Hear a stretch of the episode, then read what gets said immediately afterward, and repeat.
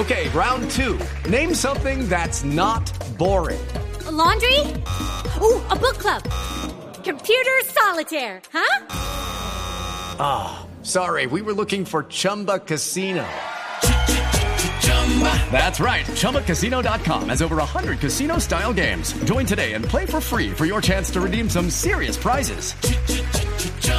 ChumbaCasino.com. No purchase necessary. Full prohibited by law. 18 plus terms and conditions apply. See website for details. Pues saludemos a Paul Wise, usted que me enseñó cómo se dice el apellido. Señor Wise, bienvenido a Mañanas Blue, gracias por estar con nosotros. Muchas gracias, con mucho gusto.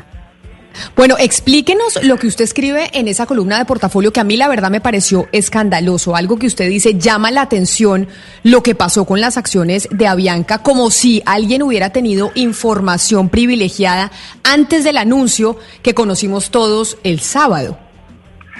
Sí, pues eh, digamos que yo tengo una experiencia bastante larga y eh, en, eso, aunque ya estoy retirado.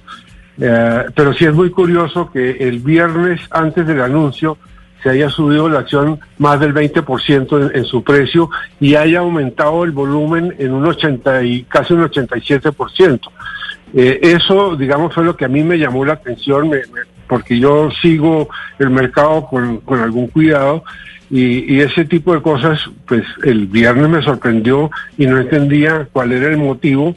Y el sábado, cuando ya vi el anuncio de- del Ministerio de Hacienda, eh, entendí eh, que era posible, al menos, que hubiera personas que, que tuvieran información privilegiada y que hubieran actuado pues el viernes comprando acciones am, porque digamos que la noticia era buena para Bianca.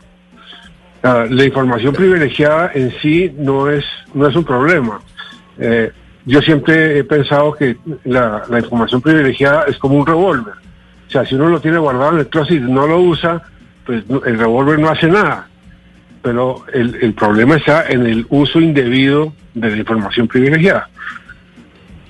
Pero, señor Wise, ¿por qué, es, ¿por qué el hecho de que haya subido la acción el viernes un 20%? ¿Por qué el hecho de que eso haya sucedido y el sábado hayamos tenido el anuncio del, eh, del gobierno, el, el comunicado de prensa del Ministerio de Hacienda mencionando que iban a prestarle la plata a Avianca para... eh, pues no, para evitar eh, su, su bancarrota y que desapareciera, ¿por qué eso indicaría inmediatamente que esa información del FOME la tuvo gente que pudo comprar acciones y pues sacar una rentabilidad de esa compra de acciones?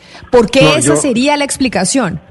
digamos eso eso es una es una sospecha basada en mi experiencia ah, pero más que una denuncia es una un llamado de atención a las autoridades para que que investiguen a ver si lo hubo o fue casualidad pero digamos que las casualidades en esta vida eh, no son muy frecuentes eh, y no son tan afortunadas Señor Wise, sí, precisamente sobre esa forma eh, en que pudo haberse dado ese acceso privilegiado, eh, ¿usted cree que de pronto fue, eh, es decir, se, se dijo directamente o que hubo alguna forma de hackeo o cómo se pudo haber dado ese acceso?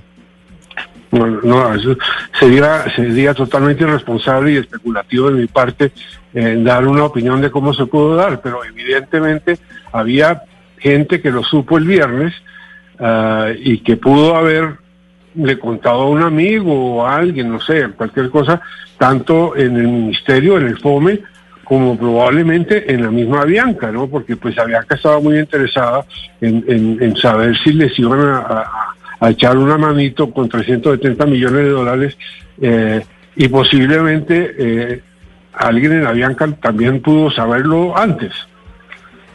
Doctor Paul, ¿qué tan técnicamente hablando se puede hablar o afirmar de información privilegiada cuando se trata de instituciones públicas como el Ministerio de Hacienda con recursos públicos y una transacción o una operación de tan enorme envergadura?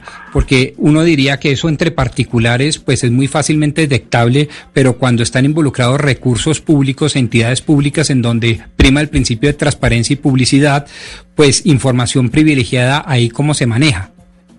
Bueno, la verdad, yo, yo, yo, eh, yo no creo que, que el ministerio tenga eh, responsabilidad en el uso indebido de información privilegiada. Pero sí pudo suceder que a alguien se le saliera o le comentara a alguien desde el ministerio a un amigo o a un grupo de amigos de que esto estaba aprobado y que el público todavía no lo sabía.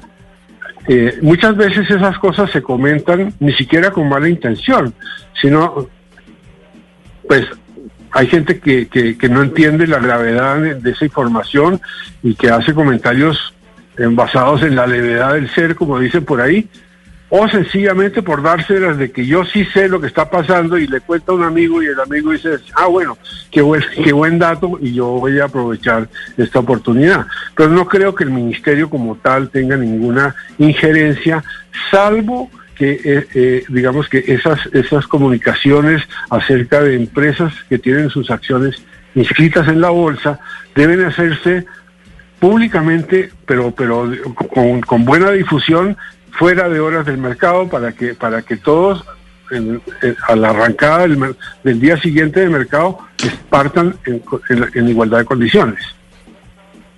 Pero señor Weiss, eh, yo quiero preguntar, Weiss, perdón, quiero preguntarle, em, si bien esto pudo haber ocurrido, digamos, es fácil para las autoridades una vez, digamos, la sospecha o la denuncia que esto ocurrió, poder trazar quién compró en ese momento y examinar si esta persona podía estar relacionada con alguien que tuviera información privilegiada. ¿Es fácil para las autoridades determinar si esto ocurrió? Eh, lo primero es muy fácil porque las autoridades, tanto, tanto el, autorregulador del mercado y la superintendencia financiera, tienen acceso a, todas las operaciones y a saber quién las compró y eh, naturalmente a las grabaciones de las conversaciones que tengan con eh, sus corredores de bolsa, porque esas, esas compras y esas ventas se hacen pues a través de firmas eh, comisionistas de bolsa, eh, que están obligadas a grabar todas las órdenes de sus clientes, ya sea ya sea por escrito o generalmente telefónicas. entonces, digamos que saber quién quién fue quien compró, eso es muy fácil de saber.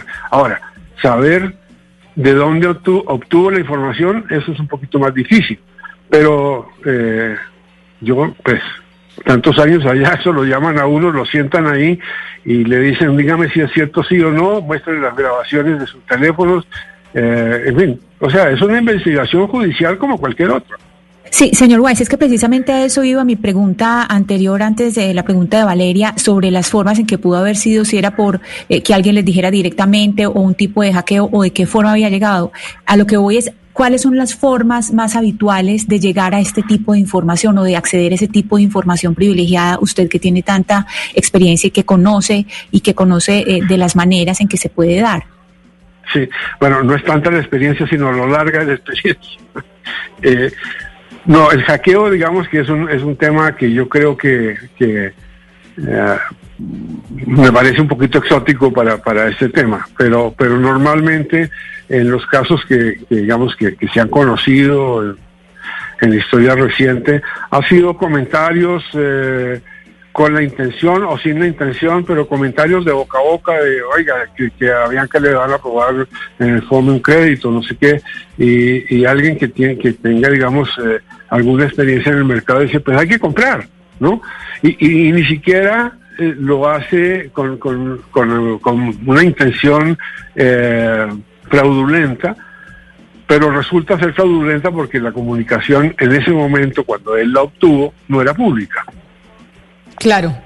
Pues es Paul eh, Weiss, economista, columnista de portafolio y quien ha escrito precisamente esta columna sobre unos adivinando y otros sabiendo, que sería muy delicado si esta sospecha que usted tiene, señor Weiss, es una realidad. Y es que aquí se filtró la información y por eso se disparó la acción de Avianca antes, un día antes de que se anunciara precisamente que tendría un préstamo del gobierno nacional para salvarla. Mil gracias por estar con nosotros. Encantado, con mucho gusto. Hello, it is Ryan, and we could all use an extra bright spot in our day, couldn't we? Just to make up for things like sitting in traffic, doing the dishes, counting your steps, you know, all the mundane stuff. That is why I'm such a big fan of Chumba Casino. Chumba Casino has all your favorite social casino style games that you can play for free anytime, anywhere with daily bonuses. That should brighten your day a little. Actually, a lot. So sign up now at chumbacasino.com. That's ChumbaCasino.com. No purchase necessary. BGW. Void were prohibited by law. See terms and conditions. 18 plus.